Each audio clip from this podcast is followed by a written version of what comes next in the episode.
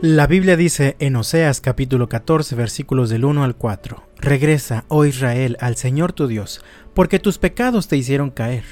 Presenta tus confesiones y vuélvete al Señor. Dile, Perdona todos nuestros pecados y recíbenos con bondad para que podamos ofrecerte nuestras alabanzas.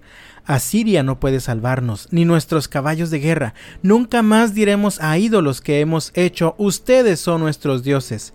No, solamente en ti los huérfanos encuentran misericordia. El Señor dice, entonces yo los sanaré de su falta de fe. Mi amor no tendrá límites, porque mi enojo habrá desaparecido para siempre.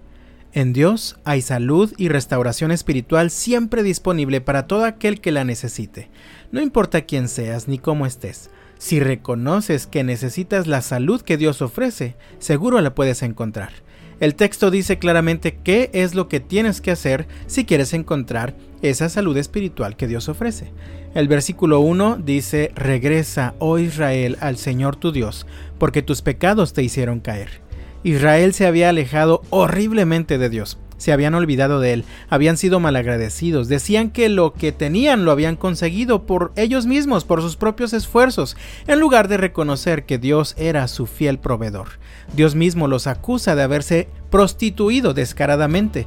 Pero a pesar de todo esto, la invitación amorosa de Dios para ellos fue regresa.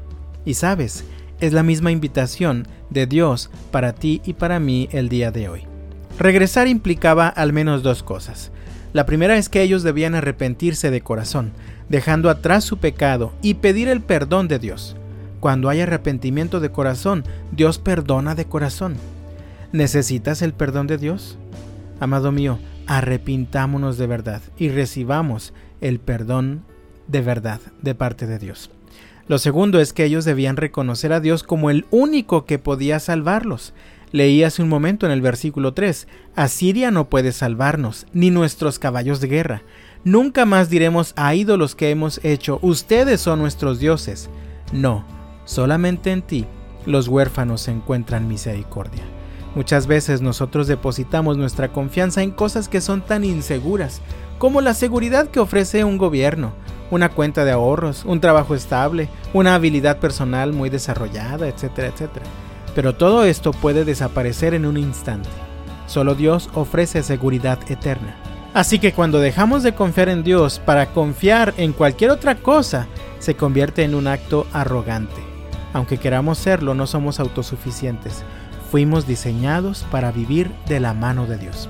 Si ellos regresaban arrepentidos y dispuestos a abandonar sus falsas esperanzas para enfocarse solamente en Dios, el resultado lo leí en el versículo 4. El Señor dice entonces yo los sanaré de su falta de fe.